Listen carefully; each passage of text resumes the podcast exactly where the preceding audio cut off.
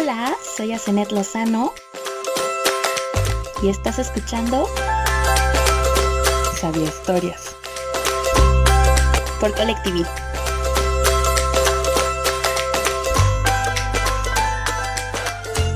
Hola peques y no tan peques, bienvenidos al séptimo capítulo de Sabia Historias. Espero que hayan tenido un maravilloso regreso a clases, aunque no ha sido nada fácil. Me da muchísimo gusto que estén otro capítulo más conmigo. De verdad estoy fascinada con este proyecto. Soy Asenet y te recuerdo que Sabia Historias forma parte de la familia de Collective en su modalidad Kids y son historias creadas por mí Creo que eso no lo sabían muchos y están basadas en los famosísimos ¿sabías qué? Como por ejemplo, ¿sabías que el primer automóvil de la historia tenía solo tres ruedas y funcionaba con vapor? Los de ahora, bueno, tienen cuatro ruedas y algunos son eléctricos y algunos funcionan con gasolina. Fue creado en 1769, o sea, hace 251 años. Un montón. o por ejemplo, ¿sabías que los gatitos maullan para comunicarse con sus humanos? Así de manipuladores son. Los gatos no producen sonido para interactuar con otros gatos. Lo hacen para llamar la atención exclusivamente del humano responsable. Como es costumbre, la sabia historia de hoy no tiene nada que ver con los sabías que que te acabo de contar. La sabia historia de hoy es muy especial para mí. Eh, habla del animal, de un animal que encierra muchos enigmas. Y bueno, pues para qué platicarte más y ya podemos escuchar. ¿Están listos? Comenzamos. Capítulo 7. El canto de la jirafa. Jimena era una jirafa muy chiquitita acababa de llegar al mundo y no paraba de maravillarse con todo lo que veía a su alrededor. Le encantaba el olor de los girasoles, le encantaba el color del sol, le encantaba el pasto recién cortado. Ella vivía junto con su familia en un bosque abierto y le gustaba mucho conseguir todo tipo de dulces para comer mientras veía la televisión. Y así podía ver muy a gusto los programas donde había seres bailando y cantando. Un día, Jimenita ya tenía la edad suficiente para entrar al preescolar. Estaba muy emocionada. De hecho, dormía menos de lo normal. Fue junto con su mamá a comprar todo lo necesario para su primer gran y maravilloso día de clases. Sus crayones, su libreta de dibujo, su pegamento, su linda y colorida mochila. En realidad estaba muy emocionada. Cuando llegó al preescolar y se dio cuenta de lo maravilloso que era, su sonrisa creció aún más. La maestra Tuki, una hermosa y cariñosa cebra, le dio una calurosa bienvenida. Jimena tenía toda clase de compañeros. En su salón había leones, antílopes, gacelas, guepardos, pumas, suricatas, monos y ñus. Todos se veían muy amigables y Jimena se sintió muy cómoda de que su mamá la dejara ahí. Para empezar la clase, la maestra Tuki les dijo, ah, Muy bien, chicos, vamos a comenzar con una canción para que nos llenemos de alegría y energía. Jimena no lo podía creer. A su maestra le gustaba la música ella adoraba los programas donde la gente bailaba y cantaba, así es que de pronto su imaginación comenzó a volar. Empezó a pensar, ¿cómo sería si ella tuviera un programa de televisión? Lo llamaría El canto de la jirafa. Trataría de ella, evidentemente, cantando y bailando sus canciones favoritas. La mente de Jimena empezó a imaginarse entre luces, con un vestido hermoso, mil ventiladores funcionando al cien para que su pequeño penacho de pelo se viera como si estuviera volando, y en su mente empezó a cantar. Te crees Señor de todo territorio, La tierra solo quieres poseer. Cuando de pronto fue interrumpida por un estruendoso. Hola, hola, hola, ¿cómo estás? Yo muy bien, ¿tú qué tal? Hola, hola, hola, ¿cómo estás? Vamos a... Jimena se sorprendió de que todos sus compañeros estuvieran acompañando a la maestra Tuki en su canto. Pero cuando ella quiso comenzar a cantar, simplemente no pudo. Abría la boca como sus compañeros de clase, pero no emitía sonido alguno.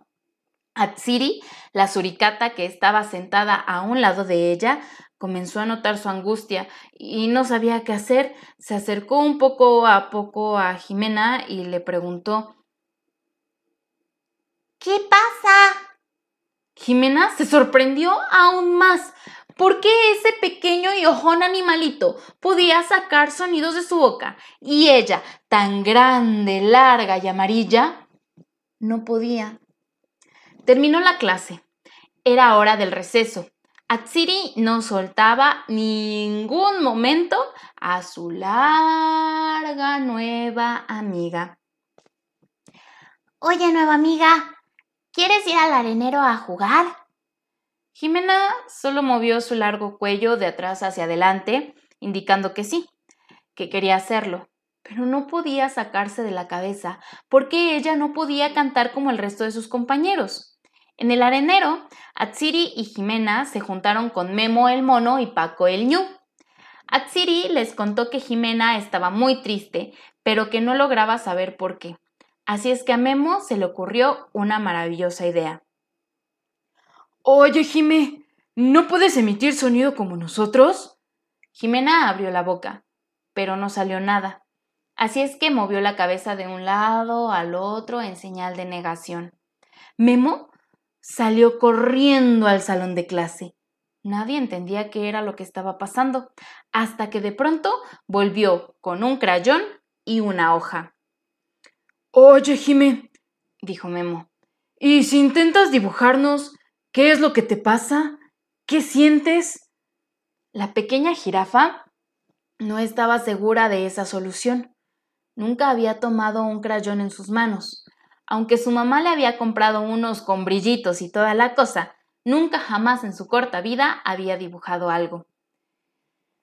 En el momento en el que colocó la punta del crayón en el pedazo de papel, Sintió como si un montón de chispas de colores y su canción favorita surgieran de ese pequeño pedazo de color. La mano de Jimena comenzó a bailar sobre el papel. Se movía tan mágicamente que todos sus nuevos amigos estaban impresionados. Jimena estaba realmente concentrada. Cantaba en su cabeza pero su mano se encargaba de bailar y expresar todo lo que pasaba en la mente de la jirafa.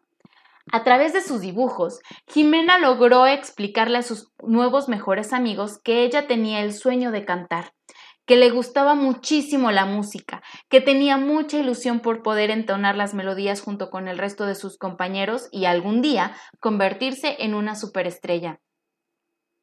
Les contó, a través de su dibujo, que se sentía muy triste porque no podía emitir sonido alguno. Sin embargo, la sensación que acababa de experimentar la ponía muy feliz. Le gustaba el hecho de que su mano pudiera expresar lo que su boca no. Conforme fueron pasando los días, Jimena se lograba comunicar mejor con sus compañeros. Hacía dibujos todo el tiempo. Incluso la maestra Tuki comenzó a enseñarle algunas señas para poderse comunicar mejor con sus nuevos amigos. Pero definitivamente sus dibujos eran la mejor forma de hacer que los demás la entendieran. Y la verdad, dibujaba hermoso. Los, años pasaron y pese a que Jimena solo logró cantar en su mente, a través de sus manos creó cosas inimaginables. Se expresó a través del dibujo y el resto de sus amigos entendían que sí, que Jimena era distinta a ellos, pero que en realidad todos somos diferentes. Cada ser que habita en el planeta tiene características que lo hacen único y que el canto de la jirafa es algo que solo pueden escuchar quienes lo hacen con el corazón. ¿Sabías eso? ¿Sabías que las jirafas son los únicos mamíferos que no pueden hacer sonido alguno? Esto se debe a que no tienen cuerdas vocales. Jimena la jirafa encontró una forma de comunicarse a través del dibujo. Sin embargo, el resto de las jirafas se comunican a través de un infrasonido, como el de los murciélagos, que el oído humano no es capaz de detectar. Las jirafas son animales realmente curiosos. Por ejemplo, solo duermen dos horas al día. Yo jamás podría ser jirafa. Tienen la habilidad de cerrar voluntariamente sus fosas nasales, es decir, si viene una nube de polvo, ellas tienen la capacidad de cerrar su nariz y que nada les entre.